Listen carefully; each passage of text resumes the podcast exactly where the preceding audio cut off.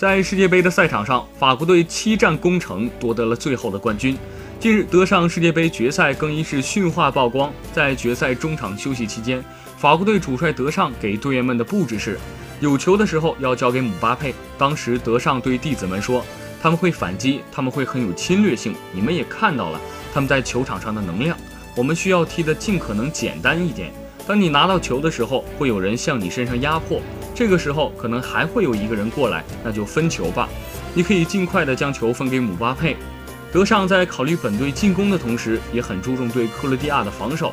他们正在寻找曼朱基奇，曼朱基奇可以用头球进球，用胸口进球，用脚进球，必须警惕他，不能静止的防守，要多跑动，预先防死他。